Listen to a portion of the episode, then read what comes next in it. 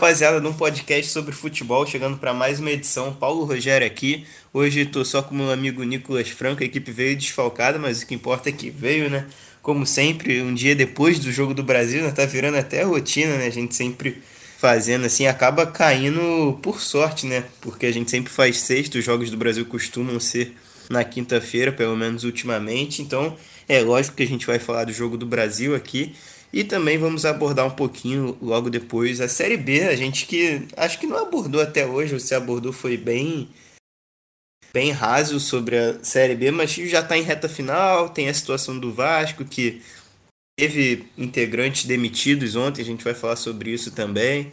É, e como está afunilando, a gente vai dar nossos palpites aqui, o que, que a gente acha que vai compor a Série A do próximo ano, além de falar do possível campeão.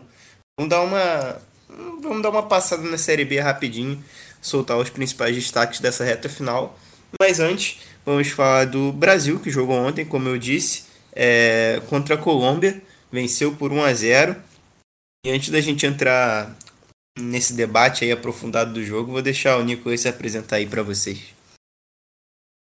Fala Paulo, fala galera ligada no podcast sobre futebol. Pois é, eu sou o Nicolas Franco, vocês já sabem, quem não me conhece também pode conferir meu trabalho lá no YouTube do Pautas e Táticas, na Alternativa Esportes também.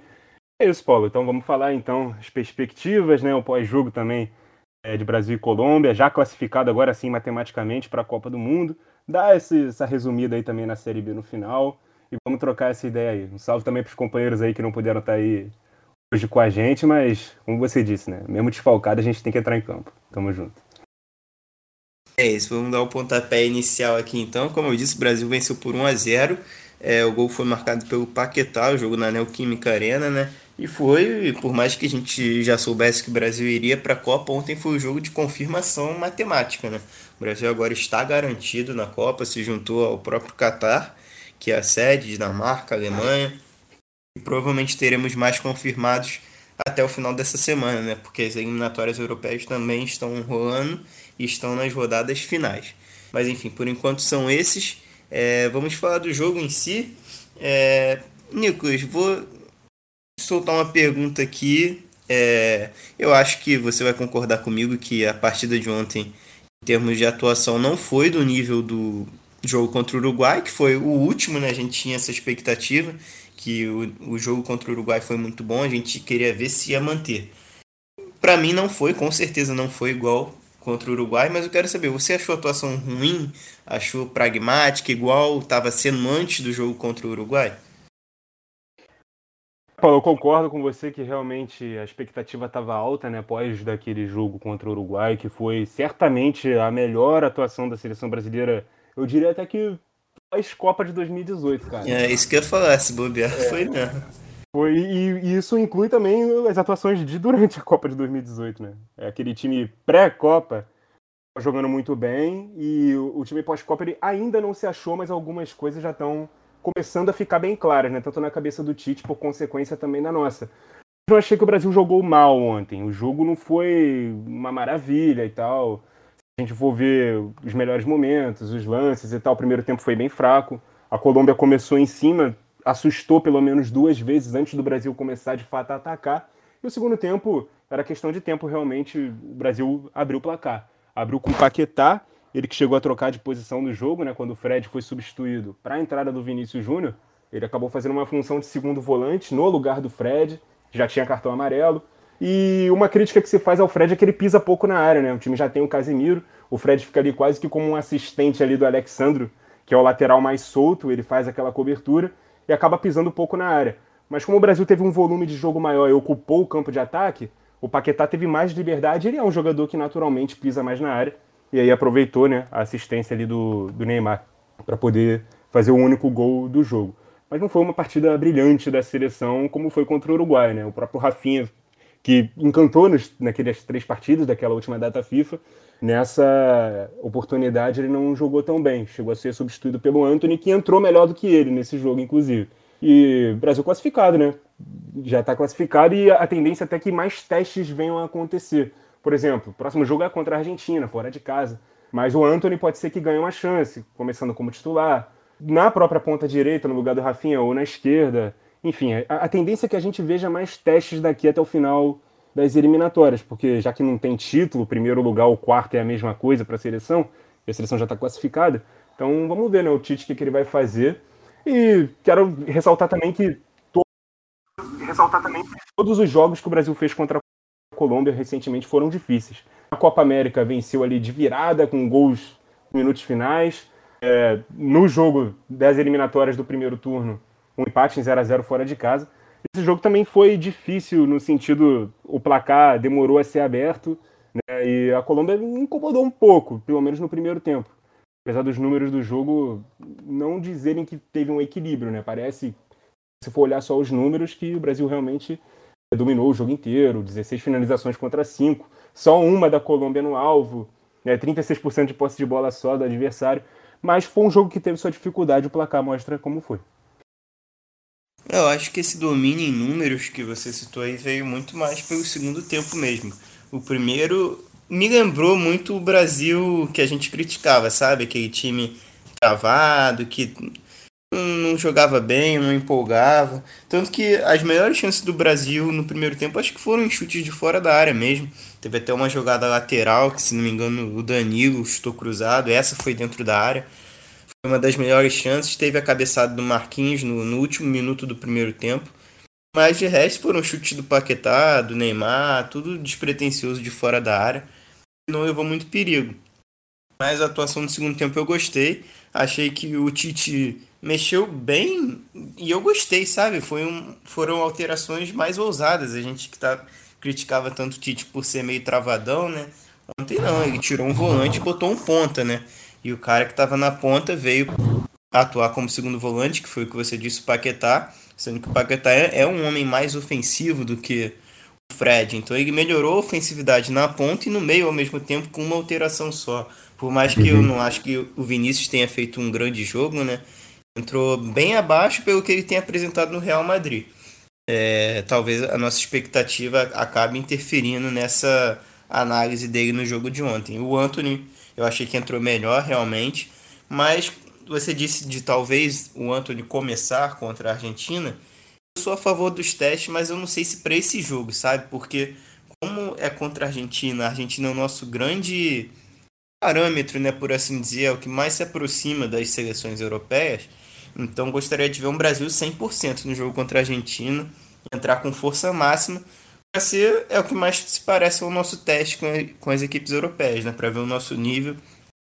Nosso último jogo a gente viu como foi, né? Acabamos perdendo num jogo que o Brasil não conseguiu jogar, né? A Argentina amarrou o jogo na final da Copa América. Então gostaria de ver contra uma Argentina empolgada. Provavelmente vai ter a volta do Messi, né? O Messi que não jogou os últimos jogos o PSG, mas até terça-feira, que é o jogo contra o Brasil, ele deve estar disponível. Então gostaria de ver um time titular, sabe? O único problema é que eu não sei qual seria esse time titular. A gente tem a base, mas novamente, no ataque, até queria a sua opinião disso também. No ataque, o Gabriel Jesus ficou devendo mais uma vez, né? E, pô, uma pena, cara. Ele joga tão bem no, no City, né?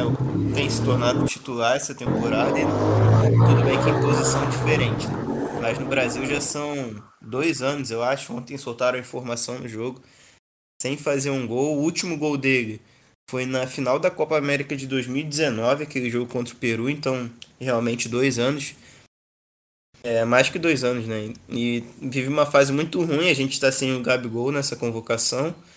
Tem o Matheus Cunha, mas também não, não me convenceu até agora. É, o que, que você acha, Nicolas, dessa posição ali? Mantém o Gabriel, roda mais. Eu particularmente sinto muita falta do Richardson nesses momentos. É, desde que o Brasil tá se estabelecendo né, nesse novo jeito de jogar. Eu não me lembro dele ter feito um jogo naquela posição ali completo, sabe? Eu gostaria de ver. É, eu também sinto bastante falta né, do, do Richarlison, inclusive para mim seria o centroavante titular, caso o time estivesse completo. É, falando primeiro daquela declaração que você deu lá atrás sobre ah, é um time que realmente é o nosso teste mais importante aqui na América do Sul, então gostaria de ver um time mais completo. Concordo com você, mas, por exemplo, o jogo contra o Uruguai, eu, eu tinha a mesma crítica que você agora é, sobre fazer teste num momento estranho. Contra o Uruguai ele realmente fez, né? Ele vinha insistindo no Danilo, começou o jogo com Emerson, começou o jogo com o Lucas Veríssimo. Né? O próprio Rafinha ainda não tinha iniciado como titular, ele pôs o Rafinha de titular. O Ederson começou aquele jogo também. Então, foi um jogo. E o Gabriel Jesus, né? Também começou como titular aquela partida, sendo que ele vinha insistindo no Gabigol. É... E algumas questões de posicionamento também né, atrapalham nossa análise clube-seleção. O Vinícius Júnior é uma delas. A seleção joga com duas linhas de quatro, e aí o cara que joga aberto pela esquerda, ele muitas vezes tem que fazer um papel mais defensivo, né? de acompanhar mais o lateral, de compor a linha de marcação. Não tem aquela liberdade toda para poder atacar que tem, por exemplo, ele no Real Madrid com um trio de atacantes, um meio campo que tem um pouco mais de pegada, mesmo que daquele lado ele tenha o Kroos e tal, mas enfim, é, ele vai ter um papel diferente dentro da seleção, uma companhia diferente, uma plataforma tática também que muda a forma dele jogar. Gabriel Jesus a mesma coisa. Ontem ele fez uma partida ruim. A gente se acostumou ao enxergar o Gabriel Jesus como um camisa 9, até porque é o número que ele carrega nas costas, mas City, por exemplo, ele vem jogando como um ponta. E na seleção até vinha jogando como um ponta também. Mas com a mesma, mesma diferença do Vinícius Júnior, né? Jogando num trio no clube, uma linha de quatro na seleção. Então, naturalmente, a gente vai ver na seleção esses jogadores correndo muito mais para trás do que tendo liberdade. Lá ele faz aquele facão, ele dá amplitude, ele aparece na área quando a jogada está no lado oposto. Então é bem diferente do que você ter que iniciar a jogada tão lá de trás. E realmente, cara, para montar esse ataque da seleção realmente não é fácil. Alguns jogadores vêm pedindo passagem pelo que fazem no clube, outros pelos que estão fazendo na seleção, como o próprio Anthony. É, eu acho que o Tite enxerga Anthony ou Rafinha na direita. Acho que ele não enxerga um dos dois jogando pela esquerda, apesar do Anthony ter feito isso na última data FIFA. Mas ontem, por exemplo, ele entrou no lugar do próprio Rafinha. É, o Paquetá praticamente não sai do time. E é ele quem tá jogando. E outra coisa, é, rapidinho, tu tocou nesse ponto. É, por mais que eu tenha. Eu ressaltei aqui a alteração do Tite do Vinícius Júnior no lugar do Fred no intervalo. Mas é uma tremenda falta de critério, né, do Tite. Porque lembrando que o Vinícius Júnior. É, é verdade. Não foi convocado, tipo, na lista inicial. Ele uhum. veio porque teve que substituir. Quem? Você lembra quem é? Que agora me fugiu a mente. Firmino, Firmino. Firmino teve que substituir o Firmino, ou seja, ele passou de não convocado para primeira opção primeira do opção banco. do banco. É, eu, é foi exatamente a, a, impressão que eu tive Well. Ele não estava convocado. Ele é a primeira opção que você tem para mudar o time e tal. Enfim, talvez ele tenha se. É normal, né? O ser humano mudar de opinião, tenha se arrependido, claro, aquela comoção popular toda também. E era um jogador que ele precisava. Talvez se o Vinícius, se o Firmino ainda tivesse no time e o Vinícius não, primeira opção dele ali, caso ele quisesse fazer a mesma alteração, seria o Anthony do lado esquerdo, que é o cara que tem ali aquelas. Que vinha jogando ali também, né? Nos últimos é. jogos, no segundo tempo, pelo menos. E, e, é o cara que tinha as mesmas características. Eu não gosto muito do Paquetá jogando tão aberto assim, não. Tipo, partindo de, de, de fora para dentro, acho que ele não tem velocidade. Mas como daquele lado o Alexandro passa mais, acaba que ele fica mais centralizado mesmo. Mas enfim, não é fácil montar esse ataque da seleção pensando com a cabeça do Tite, como ele quer que o time jogue. Ele quer esse 4-2-3-1, meio 4-4-2, que quando ataque vira um 3-2-5. E um desses cinco acaba sendo lateral esquerdo. Que também não é um lateral que ataca, que apoia e tão bem. Só, assim. Isso só me faz querer ainda mais o Arana, né? Porque talvez seja o nosso melhor lateral ofensivo hoje. Nosso, nosso melhor, eu acho, né? Tem, pelo menos na minha opinião, e ele. Tudo bem que nessa convocação a gente não trouxe gente do Brasil, né? Mas mesmo uhum. que joga no futebol brasileiro. Mas mesmo quando ele vai, volta e meia reserva para o Alexandre, né? Queria ver mais do Arana. É, o Arana eu acho que ele briga com o Renan Lodge, né? Por essa vaga de reserva de lateral, ou até essa segunda vaga de lateral esquerda. Acho que o Alexandro ele não vai abrir mão, praticamente está garantido na Copa. E o Renan Lodge, ele até apoia mais do que o Alexandre. Acho que o Alexandre é um lateral mais equilibrado para ter essa liberdade toda. Aquele lado não, não seria a minha escolha também, o melhor nome para fazer essa função. Enfim. Caso ele quisesse realmente ter um ponto ali bem aberto, o Vinícius seria perfeito, o próprio Anthony. É, o Richardson, quando voltar, pode jogar ali também, mas eu enxergo o Richardson mais como o centroavante desse time. Enfim, não é fácil montar esse ataque da seleção. A gente tem que entender as complexidades de talento e momento, encaixe, os caras aproveitando a chance quando eles têm dentro da seleção, nos jogos. A gente não está nos treinos para ver também se os caras realmente estão rendendo o que a gente espera. Então, tem toda uma equação para se fazer para se chegar numa escalação que às vezes não é tão simples como tira um e bota o outro. Então, é difícil a gente opinar, mas Aquela coisa, seleção sempre é muito palpitante. A gente tem 200 milhões de técnicos, né? Todos os torcedores aí são, tem, tem um pouquinho de técnico para dar o seu palpite na, na escalação da seleção. Exatamente. É, e já que a gente já falou bastante do Brasil, né? Deu uma recapitulada aqui no jogo, das peças. Vou passar rapidinho os jogos dessa quinta-feira, lembrando que a gente está tá gravando esse programa na sexta. Então hoje ainda tem Uruguai e Argentina, um, um grande jogo teoricamente, né? Porque da última vez que esses dois se enfrentaram foi um baile da Argentina, 3 a 0 os hermanos, mas enfim, teoricamente é um grande clássico. Vamos ver se vai ser um grande jogo, né? Mas antes disso, ontem, além da vitória do Brasil, teve Equador e Venezuela. O Equador continua firme e forte, né? O Equador vai para a Copa, né? Aparentemente, terceiro ah. colocado nas eliminatórias, quem diria? Ganhou da Venezuela por 1 a 0. O Chile, uma ótima recuperação. O Chile venceu fora de casa o Paraguai também por 1 a 0. Eu levei um susto quando eu vi a classificação ontem, porque confesso que aqui na América do Sul eu vejo praticamente só jogos de Brasil e Argentina, né? E os outros eu vou acompanhando resultado e tabela. Mas até um mês atrás o Chile estava em nono, oitavo nas eliminatórias. Eu olhei a tabela ontem e o Chile estava em quarto. Eu, como assim, cara? Do nada. É, a, a depois... pontuação ela tá muito próxima, né? O Chile, Colômbia e é. Uruguai tem 16 pontos. Exatamente. E o Chile, três vitórias seguidas, então foi o necessário para essa arrancada. Mais uma ontem sobre o Paraguai. E o Peru despachou a Bolívia por 3 a 0 O Peru corre por fora aí, né? Tá em sétimo lugar. Por fora, entre aspas, né? Porque o Chile também corria por fora e agora tá muito dentro da briga. Então o Peru tem 14 pontos. O quarto colocado, que é o próprio Chile, primeiro na zona de classificação, tem 16. E a Colômbia, que tá ali na zona de. de. como é? Playoff, né? É a que é vai disputar Isso. Vai disputar a repescagem, tem 16 pontos. Ali tá muito grudado mesmo. Só o Brasil e a Argentina estão mais descolados. O Equador, mais ou menos, né? Com 20 pontos. Mas enfim, o resto ali tem muito que brigar. Por isso esse jogo de hoje vai ser importante também. Caso o Uruguai vença, vai causar ainda mais confusão ali nessa, nessas vagas restantes para a Copa. É, Vai falar mais alguma você... coisa? É, Pode falar. É, dando só, só uma pincelada também nessa questão da classificação, como os quatro primeiros vão direto e o quinto é para repescagem, acho que dá para dizer que a briga direta ali é Chile, Colômbia e Uruguai. Um vai direto, um vai para repescagem e um vai ficar de fora. Nesse momento, o Uruguai ficaria de fora. Claro, tem um jogo a menos em relação a, a Chile e Colômbia, né? Mas é isso, né? Tem um jogo a menos. É isso. O Uruguai tem 12 jogos, Chile e Colômbia tem 13. Mas. Isso é, é, o jogo de hoje mesmo, pô, contra a Argentina. Sim, contra a Argentina, que nem o Uruguai nem é favorito, né, pra esse jogo. Então, assim, são três equipes que a gente se acostumou a ver entre os classificados para a Copa, apesar do Chile não ter ido para a última, ter ido Peru, a gente sempre enxerga na América do Sul cinco forças: Brasil, Argentina, Uruguai, Chile e Colômbia.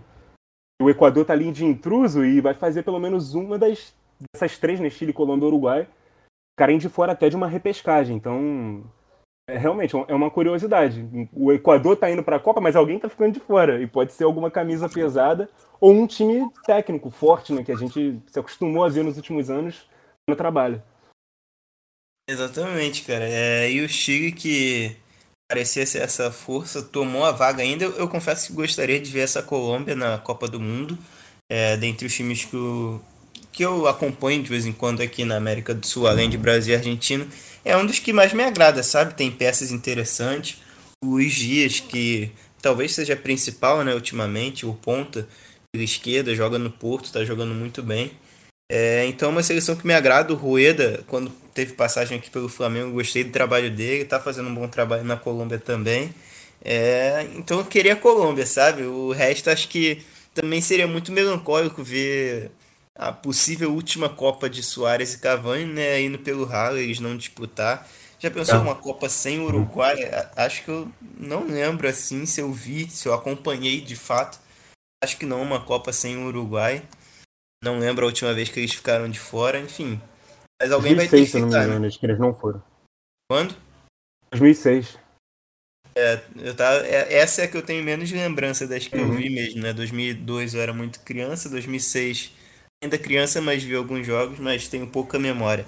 É, 2006, lembrando que... o...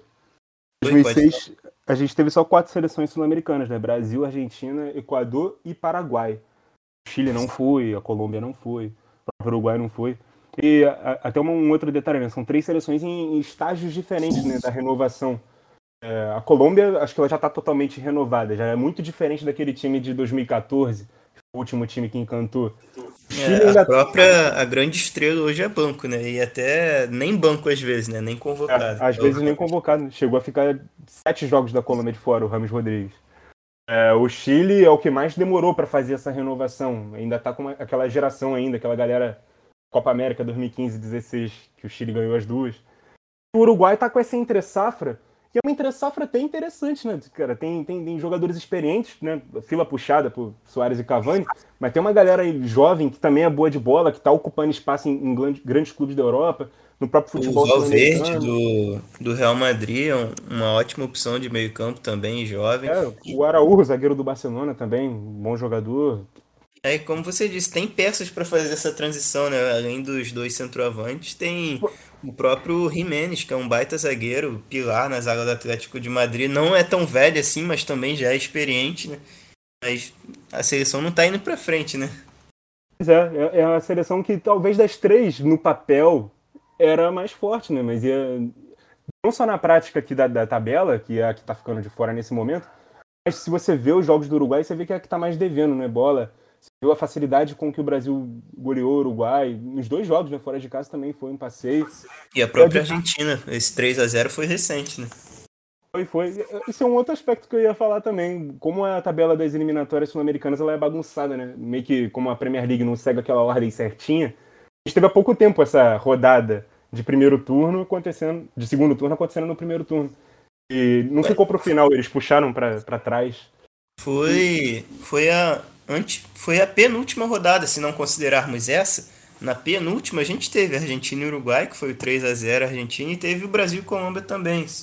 Há pouco tempo, não lembro se Isso, foi na foi penúltima. Na... Não, foi na última foi na, ante, foi na antepenúltima, é. Sem ser o, penúltimo jogo do Brasil. Foi contra o Uruguai agora, uhum. já que o Brasil já jogou contra a Colômbia.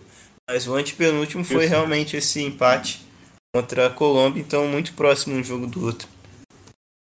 Eles bagunçaram bastante essas eliminatórias. E o Uruguai, assim, quando pega as seleções mais fortes, decepciona. Então mostra que na prática o time tem sequência. Talvez esse seja o último ciclo do Tabares, né? Acho que muito provavelmente vai ser, classificando para a Copa ou não. Que já está na hora do Uruguai mudar de técnico. Muitos falam do técnico do Inter, né? O. o nome dele? O técnico do Inter que é uruguaio, do Internacional. Aguirre.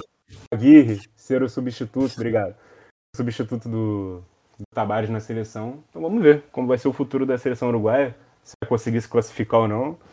Time para isso tem. Vamos ver aí o que vai arrumar nesses últimos, nesses últimos jogos. Faltam cinco rodadas.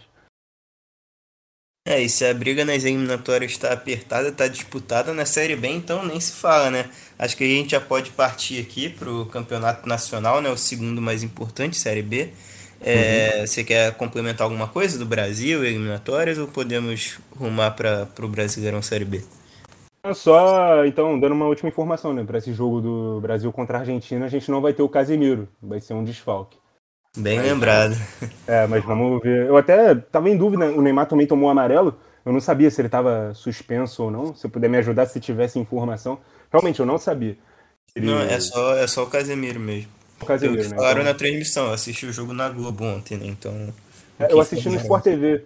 Assisti no Sport TV, eu confesso que eu tava um pouco distraído, mas assim que o Neymar tomou um amarelo, o Milton Leite começa a falar sobre esse assunto, suspensão, jogo contra a Argentina.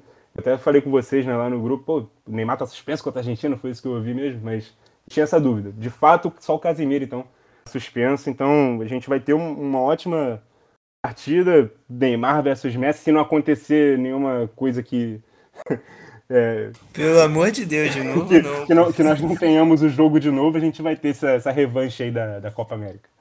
Da última vez tive que fazer o churrasco aqui com o meu churrasco vendo Série B, pô. Que é o que a gente vai falar agora, porque não rolou Brasil e Argentina naquele, naquele fatídico dia lá da Anvisa. Mas Complicado. enfim. Vamos para a Série B agora então.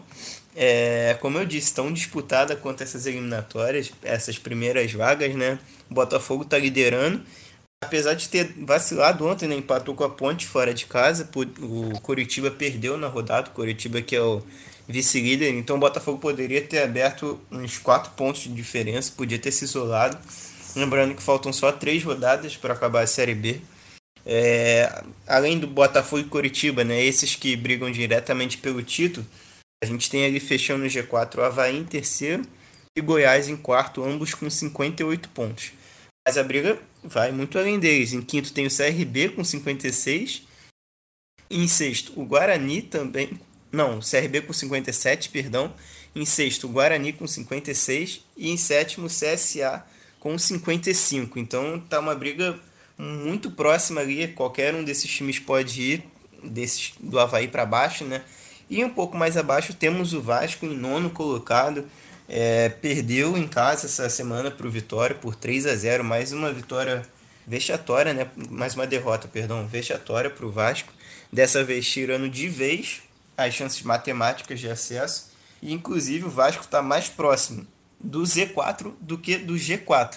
Por mais que em nono, né, em posição, ele está mais próximo do G4. Mas em termos de pontuação, o Z4 está mais próximo que o G4. Então uma temporada bem frustrante aí. O, a torcida do Vasco acreditou até quase a reta final, né? Realmente aquela derrota para o Guarani primeiro e depois para o Botafogo foi o golpe fatal.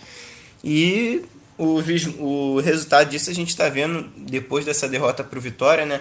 É, teve demissões no Vasco, inclusive o diretor executivo de futebol Alexandre Pássaro foi demitido, Fernando Diniz também caiu.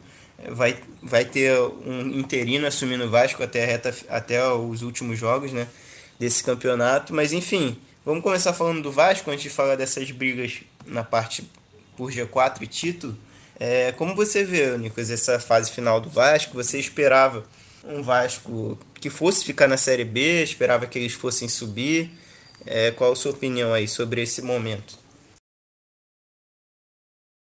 Cara, o prognóstico que eu fazia da Série B antes dela começar, pelo elenco, pelo que foi o primeiro semestre, né, os campeonatos estaduais, era que dos três gigantes que estão lá na Série B, Vasco, Cruzeiro e Botafogo, o Vasco seria o mais forte, o Vasco que teria um pouco menos de dificuldade para poder ficar entre os quatro primeiros e não foi isso que se confirmou, né? Na prática a gente viu um time do Vasco que tem bons valores, jogadores experientes de time de Série A, o Vanderlei, goleiro que chegou a perder a vaga para o Lucão por inúmeras falhas, o próprio Leandro Castan, que é capitão do time, é, Marquinhos Gabriel, que já jogou em Santos, Cruzeiro, Corinthians. Acho que chegou a ser campeão brasileiro no Corinthians. É, bons nomes que já estavam lá também, né? Como o Cano, o Nenê que chegou agora para a reta final, mas ele é até uma exceção, né? Não é um cara que está rendendo mal. Aí que a gente viu, cara, é que esse, esses jogadores, eles meio que se acomodaram. Tem o Zeca também, né? Campeão olímpico lateral. É, eles meio que se acomodaram. E assim, a, a impressão que dá é que eles não estavam lutando, eles não estavam nem aí para se o Vasco queria subir ou não. Até porque acho que o futuro deles, saindo do Vasco, é de continuarem em, times competitivos, talvez até na Série A, né? Times como o Atlético Goianiense, um Cuiabá, um Ceará, com todo respeito a, essas equipes. São jogadores que têm lastro para estarem em clubes da Série A também. Então, assim, Botafogo, Exatamente. O Vasco vai ficar na Série B, né? Mas os jogadores Mas, provavelmente não, né? É, exatamente. Os jogadores podem subir, podem ir para times que já estão lá, ou times que estão subindo, times que estão em situação melhor. E podem até render mais também, né? Com outro tipo de companhia. E o Botafogo, por exemplo, que está liderando, um time que contratou jogadores assim, operários da bola, né? Jogadores que pouquíssima gente conhecia. Uns três jogadores do Mirassol, né? O Oyama veio de lá, o Diego Gonçalves. É, tem mais um, que agora tá me fugindo. Pô, é, a grande o... estrela, a grande. Não sei se é a grande isolada, mas um dos grandes destaques é o Shai, né? Que até, o in... até janeiro desse ano ninguém nunca tinha ouvido falar no Shai. Pois é, é uma, uma das virtudes do, do campeonato estadual, né? uma das utilidades dele é essa, né? Revelar jogadores para times que precisam um custo mais barato. Ele que inicialmente chegou por empréstimo, foi tratado em definitivo, vai permanecer no Botafogo. É, na portuguesa dentro do, do, Ilha do Governador aqui do Campeonato Carioca. Chegou ao mata-mata do Carioca, coisa que o Botafogo não chegou. Então, assim, é, é, jogadores que vão jogar uma Série B achando que aquilo ali é uma vitrine para eles, que eles vão jogar a vida. Por mais que eles não permaneçam no Botafogo para a Série A, mas eles vão jogar a vida. Agora os olhares de todo mundo estão para eles, porque é um grande clube jogando uma competição em que precisa muito subir, em que a exigência vai ser sempre de vencer todos os jogos, né, principalmente numa Série B. Então são jogadores que entenderam o que é jogar a Série B. Agora, os jogadores do Vasco, que já têm uma carreira um, um pouco mais extensa, que já têm um pouco mais de qualidade, eles não se doaram entendendo o que, que era a competição. Né? Claro que não é só isso, claro que tem um, um adversário e também. Talvez, e talvez até pelo que tu tinha falado no início, eu compartilho da sua opinião de, desses três gigantes. Eu achava que o Vasco ia subir, né? Até porque como termina o Campeonato Carioca, por mais que o Vasco não tenha conseguido a classificação para as finais do Carioca e tenha disputado aquela Taça Rio, né? Que foi um troféu, mas foi o um troféu entre os o grupo que não, não conseguiu. É, o é. grupo dos não classificados, né? Mas enfim, por mais que o Vasco estivesse ali, a impressão no momento era uma boa impressão, porque a gente sabia que o Vasco tinha sido rebaixado, sabia que ia ter que se reformular de certa forma, né? E parecia que quando começou a engrenar foi quando já não dava mais para se recuperar no Carioca. Beleza, não conseguiu recuperar, foi para Taça Rio e venceu a Taça Rio, sabe? Sobre o Botafogo. É, foi muita festa em São Januário, foi um bom momento do Cabo ali naquela altura ainda, né? Uhum. Acumulou uma sequência de vitórias e o Vasco já era o mais cotado para subir novamente, né? Então, somado a isso, então ficou pelo menos era o mais cotado ali para basicamente todo mundo. E talvez tenha subido a cabeça do elenco também, né? Pensando, ah, a gente vai subir. Começou perdendo pro operário, mas não tem problema, daqui a pouco a gente recupera. Uma hora vai, sabe? Uma hora vai, uma hora vai e nunca foi, pô. O Vasco nunca terminou uma rodada no G4. Pois é, e além disso, a própria forma como caiu, né? O Vasco caiu lutando. O Botafogo, por exemplo, chegou um determinado momento que as derrotas foram se acumulando e eles desistiram de lutar. Foram aceitando que o rebaixamento ia acontecer. O Botafogo termina a Série A de 2020 com cinco vitórias. Uma delas na penúltima rodada contra o São Paulo, que estava brigando é, por Libertadores. Inclusive foi para Libertadores. Assim, num jogo que ninguém esperava, ninguém mesmo, que o Botafogo fosse vencer. Até porque tirou aquele peso, aquela responsabilidade que, ah, nossa, a gente já, já vai cair mesmo, então que caia. Então já tinha caído e conseguiu essa vitória. Mas antes disso foram quatro vitórias em 30 e, poucos, 30 e poucas rodadas. Então, assim, ninguém esperava que o Botafogo fosse fazer uma, uma Série B tão competitiva. E o grande divisor de águas foi a saída do Chamusca, que até fez um bom campeonato, um ótimo campeonato até, pelo Cuiabá, na, na, na edição da Série B do ano passado não conseguiu repetir o mesmo feito pelo Botafogo. Chega o Anderson Moreira, engata ali uma sequência de vitórias. Inclusive, o Botafogo estava atrás do Vasco, né, se eu não me engano, nessa altura do campeonato. O Vasco Botafogo... ficou, ficou ali em sexto, oitavo, nono, e o Botafogo estava um pouquinho abaixo, depois que engatou com o Anderson Moreira, que ultrapassou, né? Inclusive, o jogo que ultrapassa, que o Botafogo ultrapassa o Vasco, é justamente quando eles se enfrentam no Engenhão, no primeiro turno. O Botafogo vence por 2 a 0 eles estavam empatados em pontos, o Botafogo ultrapassa o Vasco e não. O Vasco nunca mais volta a disputar, desgarrou. Se a gente for ver a pontuação hoje, são 63 pontos do Botafogo, 47 do Vasco. Então, a, a diferença de como os dois clubes trataram a Série B, como a, a, as duas diretorias montaram os elencos foi muito diferente. A diretoria do Vasco apostou em medalhões experientes, mas que já estavam desgastados em clubes grandes. O Botafogo pegou jogadores com fome, com vontade de ganhar. E aí a gente vê aí como tá na tabela. O Botafogo muito próximo do acesso. Estão três pontinhos ainda, mas a expectativa realmente é que vai se classificar. É, e... que a briga do Botafogo hoje é pelo título em si, é né? Título. Pelo acesso. Sim, mas é, é, matematicamente ainda faltam esses três pontos. Então o Botafoguense ele já é muito escaldado. O pé atrás, se não tiver 1% ali de chance de dar errado, ele tá, tá, tá contido antes de gritar. E o, e o Vasco, a chance matemática acabou nessa última derrota, por vitória, 3 a 0 Mas acho que aquele jogo contra o Guarani, cara, a forma como aconteceu, se tivesse ganhado do CSA, por exemplo, em casa, e foi um jogo para encerramento de rodada, iria ficar a três pontos do G4. E abriu, ele abriu o placar, né? Fez 1x0 contra o CSA. Pois é. E aí, toma, e aí toma virada, 3x1 e tal. Confusão em São Januário. Aí vem o jogo contra o Guarani, que também não foi um jogo daqueles e tal, fora de casa, era difícil, confronto direto. O Vasco tem um pênalti aos 42, desperdiça no contra-ataque, o gol. E isso, cara, essa derrota acho que é a que mais dói Não é nem a goleada que vem depois pro Botafogo, mas é essa que, tipo. É porque a goleada, a goleada, a goleada pra mim nada mais é do que um reflexo do que a derrota é, uma... pro Guarani causou, né? Foi uma consequência. A derrota pro Guarani é que joga o ânimo, que joga o autoestima do time, o brilho do time, a vontade lá embaixo. Os caras entram contra o Botafogo. A torcida já muito irritada por conta das derrotas contra CSA e Guarani. Eram confrontos diretos. É, desacreditada, não lota o estádio os poucos que estão lá já se irritam porque o Vasco toma o primeiro gol cedo. Começa a jogar contra e os gols vão se acumulando. O primeiro tempo termina 3 a 0 E contra o, contra o Vitória, menos gente ainda no estádio. Eram 30 mil ingressos Foram menos, menos que 800 pessoas presentes em São Januário. Isso, isso. Menos de mil pessoas, menos de 800 pessoas em 30 mil ingressos que o Vasco colocou à venda. Então, até teve prejuízo financeiro conta disso o Vasco. Então, Cara, muita coisa errada dentro do Vasco. É, você falou que o Pássaro foi demitido. Eu li uma carta que ele divulgou que parecia que ele mesmo já tinha tomado a decisão. Ele chegou que ele chegou a falar que nessa carta que é, independentemente se, se o Vasco conseguisse o acesso ou não, ele não iria permanecer por vontade própria. Ele tinha acreditado no projeto é, ele ainda acredita no presidente, né, no, no, Alexandre Salgado, disse até que ele é, é necessário ele reforçou no final da nota, né, até em caps é. lock. É, ele disse que é um, que é um cara necessário pro, pro Vasco, né. Acho que ele entendeu que ele realmente estava sendo um problema. E outra coisa, cara, que é primordial para qualquer clube, não dar sequência a trabalho de treinadores, né.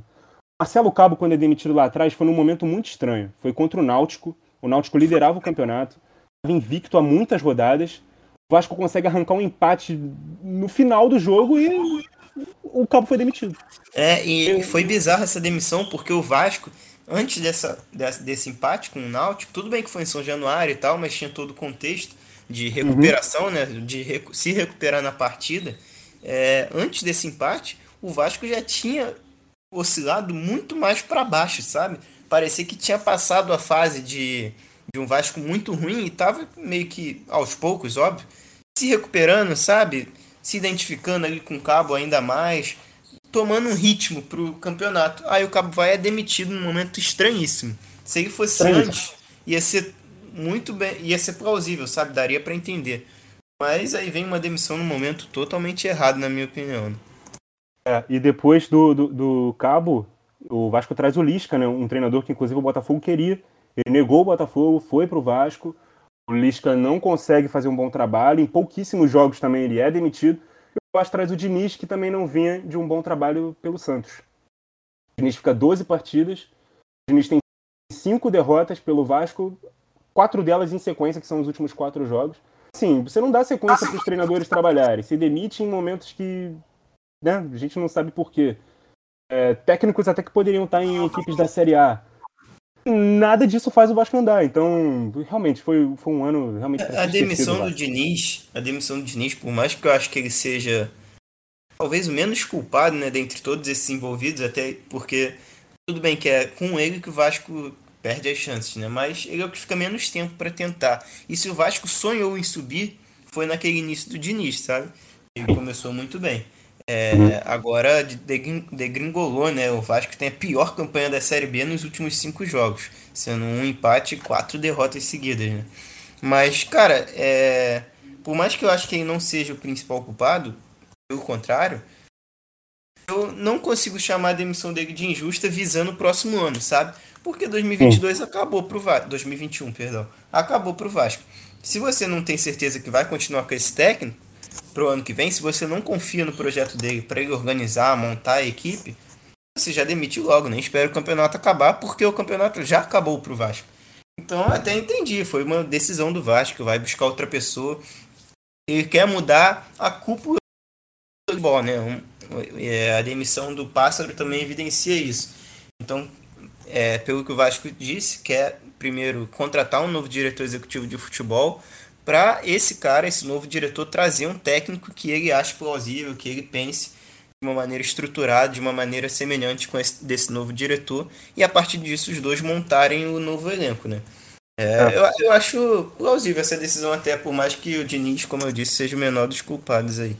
É, o, a demissão do Diniz eu acho que é mais pela. Como aconteceram essas últimas derrotas do Vasco, que são por defeitos assim sintomáticos do Diniz, em outros clubes também, né? É, finalizar muito e não conseguir fazer o gol. Mas muito gol de contra-ataque, de bola parada, de, jogo aé de jogada aérea. O jogo contra o Botafogo é um símbolo disso, né? É, por, por, acho que todos os gols do Botafogo foram de contra-ataque naquele jogo. Teve dois é, gols. E ainda que... teve o gol de bola aérea para carimbar o, o é.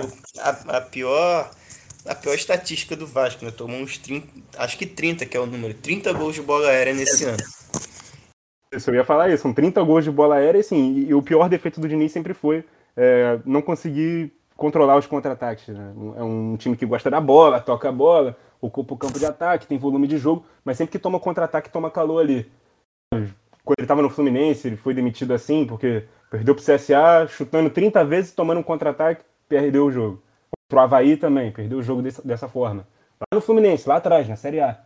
Esses times ainda não tinham sido rebaixados. No São Paulo também ele meio que modificou a forma dele de trabalhar, ficou jogando um pouco mais ele no contra-ataque, menos a posse. Chegou a liderar o Campeonato Brasileiro e tal, mas esse sempre foi um, um grande defeito dele. E aí nesse jogo contra o Botafogo, que foi muito sintomático, né? Tomar gol assim que o Marco Antônio sai com campo livre, metade do campo pela frente, saindo do campo de defesa, porque não tinha defesa, não tinha defesa do Vasco ali para proteger. E aí contra o Vitória também, toma um gol com um minuto de jogo, toma outro gol de bola aérea, toma gol de pênalti, um pênalti esse ridículo. Gol do Vitória, cara, esse gol do Vitória é bizarro, porque o Vasco consegue tomar um contra-ataque com 50 segundos de jogo. 50 segundos de jogo, cara, impressionante. É inacreditável. o momento que a defesa devia estar toda postada ali, né? Certinha. Não, aí é, é foda, aí é difícil de você manter um técnico que tem esse histórico já, você já sabia disso quando contratou. E o time tem o pior momento dele no, no, no campeonato, com quatro derrotas seguidas, com foco nesse defeito do treinador. Então já não tem mais o que disputar. Até avisando a montagem do elenco pro ano que vem. O que, que vai manter o cara? É melhor já começar a trabalhar desse jeito, até que se for o caso de manter um interino, essa reta final, né? E aí, como é que o interino trabalha? É isso, cara. O futuro, o presente do Vasco é muito nebuloso e o futuro não é nada animador. É, exatamente, não dá para questionar mesmo essa emissão do Diniz. Mas enfim, já falamos bastante do Vasco, acabamos até falando do Botafogo, né, de certa forma. É... Então vamos focar aqui agora nesse G4. Queria tua opinião, Nicolas, é só pra gente fechar mesmo, a não ser que você queira falar de mais alguma coisa. É, se você tivesse que arriscar hoje, palpitar já já assumindo, né, para nós, por mais que não seja matemático, que Botafogo e Curitiba vão subir. Porque são os dois que estão descolados e estão brigando entre si pelo título. Além deles, quem você acha que subiria hoje? Lembrando que Havaí e Goiás compõem o resto do G4, mas ainda tem CRB, Guarani e CSA na briga. Você quer arriscar aí quem você acha desses cinco que vai classificar? Os que, os que apresentaram mais consistência ao longo da Série B toda foram justamente Havaí e Goiás. Foram os que ocuparam ali o G4 por mais tempo. O Havaí chegou a vencer o Botafogo no Engenhão e ultrapassar o Botafogo naquela, naquela oportunidade. O Goiás não perdeu para o Botafogo no, no, no, campeonato. Venceu em casa. E, um empate fora, inclusive, que era num momento ruim. Terminou na demissão, mais uma vez, do Marcelo Cabo, que era técnico do Goiás. É... Enfim, os dois times mais consistentes e os que hoje estão no G4, com 58 pontos. Mas o momento melhor hoje são do sexto e do sétimo colocado, do Guarani. Exatamente, isso que eu ia falar. É o inverso, o né? Melhor, é, o melhor, Os caras que estão mais é um longe estão melhor agora. O CRB é um time que oscila, é um time que tem até o mesmo problema, entre aspas, do Botafogo. É um time que vence bastante dentro de casa. Fora já é um time que não tem a mesma consistência. Guarani e o CSA são equipes que conseguem ter um equilíbrio, pelo menos nesses últimos jogos, né? Ser tão forte dentro de casa quanto fora. Mas a consistência maior na Série B foram de Havaí e Goiás. É... então eu acho que eu apostaria mesmo no, na manutenção de Havaí e Goiás. Até porque o Guarani vai pegar o Botafogo ainda no, né, nessa sequência, nesses últimos três jogos. É a última rodada, se eu não me é engano? Eu acho que é a, a última. A última ou a penúltima, não me lembro. Realmente não me lembro. Se é o último eu vou checar aqui, enquanto termina seu pensamento, eu checo aqui. Uhum. É, eu acho que realmente vai dar Havaí e Goiás, apesar de que Nos últimos três jogos, o Havaí venceu o terceiro, né, andando para trás, os, os últimos dois foram empates. E o Goiás, ele foi ganhar agora do, do Curitiba depois de uma sequência de quatro empates. Era um problema do, do Goiás isso. Não perdia, mas também não conseguia vencer. Inclusive ficou bastante tempo na frente do Botafogo dentro, dentro daquela sequência ali do Henderson. Mas o Botafogo não passava o Goiás de jeito nenhum. Depois que passou, o Goiás entra, sai do G4, às vezes entra o Guarani, às vezes entra o CRB. Mas acho que a, a, a consistência vai pesar, acho que Havaí e Goiás conseguem se classificar. Eu conferi aqui, é realmente na última rodada, Guarani e Botafogo. É, mas apesar disso, cara, eu apostaria que o Guarani vai subir, é, justamente pelo que você falou por esse momento. E eu acho que se o jogo Guarani Vasco teve um impacto pro Vasco, teve exatamente o contrário pro Guarani, sabe? Aquela. Uhum. Tava, tava prestes a perder pro seu adversário direto, conseguiu a vitória. A gente viu a comemoração lá no, no Brinco de Ouro, depois o goleiro chorando também, né? Porque tinha defendido o pênalti do Cano, enfim. Acho que é uma ótima virada de chave. É o Guarani que tem confronto direto na próxima rodada com o próprio Havaí. Então, olha aí, talvez se ganha já passa o próprio Havaí. Porque aí o Guarani iria 59 e o Havaí ainda tem 58. Então, eu acho que eu apostaria em Goiás e Guarani. Goiás, mais pelo ponto que você falou da consistência. E o Guarani por esse momento e pelo confronto direto que eu consigo ver o Guarani vencendo do Havaí ainda mais jogando em casa, né? O jogo é no Brinco de Ouro.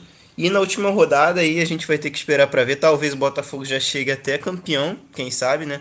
É, porque o Coritiba tem oscilado nessa reta final, duas derrotas seguidas. Então pode ser que nem seja um jogo. Tudo, é, tudo bem, pode ser entrega da taça, né, pro Botafogo. Mas. Em casa, inclusive. Enfim, em casa, é. Mas ao mesmo tempo que pode ser entrega da taça, é, isso tem um, um aspecto positivo né, do time campeão, mas também tem um aspecto negativo em termos de, do futebol em si, porque o time vai estar mais relaxado se já tivesse sido campeão àquela altura, né? Vai ser um jogo de comemoração. Então o Guarani entrando mais focado nessa hipótese pode ser que arranque pontos do Botafogo também. Enfim, essa é a minha opinião. Então tivemos duas opiniões diferentes. No final da Série B a gente vem aqui ver quem acertou ou se nenhum dos dois acertou, né? Porque CRB e CSA estão vivíssimos na briga também. Uhum. Enfim, você quer dizer mais alguma coisa sobre esse panorama da Série B? É, eu queria também dizer que até um pouquinho tempo atrás, quando o Vasco ainda estava vivo, eu achava que iriam subir os mesmos quatro que caíram né, no ano passado: Botafogo, Curitiba, Goiás e Vasco. É, dá para os outros três subirem, só o Vasco ficaria de fora. Aí vamos ver quem é quem entraria no lugar do, do, do, Vasco. E isso é muito raro de acontecer, né? Os mesmos quatro, acho que nunca aconteceu, os mesmos quatro que caíram no ano, baterem e voltar. E a Série B ano que vem também promete, né? Porque a Chapecoense já está confirmada de volta, Chapecoense que foi campeã da última edição. O Grêmio muito provavelmente vai ser rebaixado também. É, tivemos a confirmação também dos quatro que subiram. Criciúma está entre eles, e um time também que é, sempre incomoda na Série B. Enfim, e a manutenção de Vasco e Cruzeiro, outros dois gigantes do futebol nacional. Então, a Série B ano que vem vai seguir sendo bastante comentada, avisada, porque tem grandes camisas, camisas pesadas. Fora esses próprios clubes que não vão conseguir o acesso esse ano, né? A gente está falando aqui de Havaí, Guarani, CRB, fatalmente Goiás também, fatalmente algum desses vai ficar.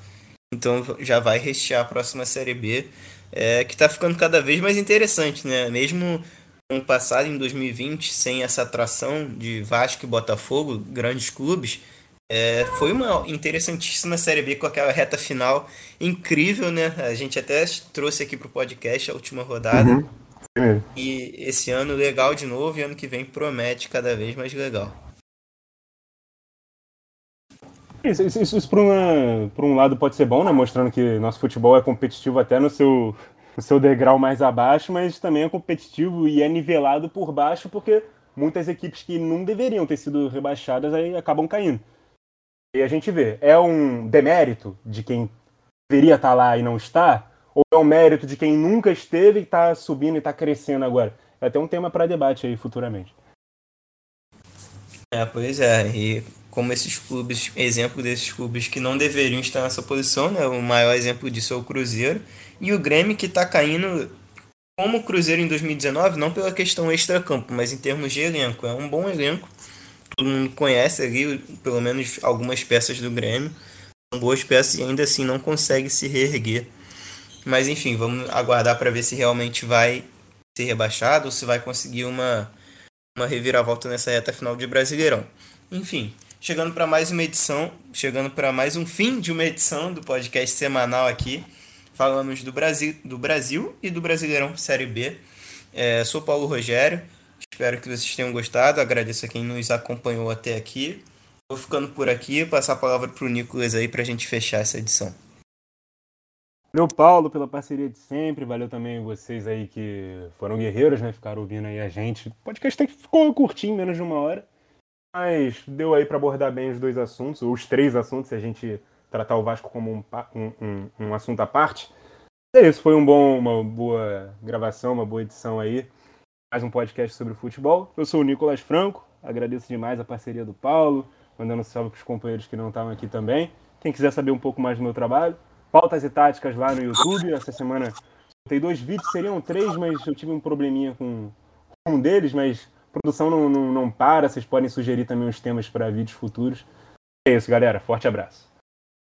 Só antes da gente se despedir, Nicolas, falam aí o teu palpite de campeão da Série B. Acabei esquecendo de pedir. O Botafogo depende só dele mesmo, né?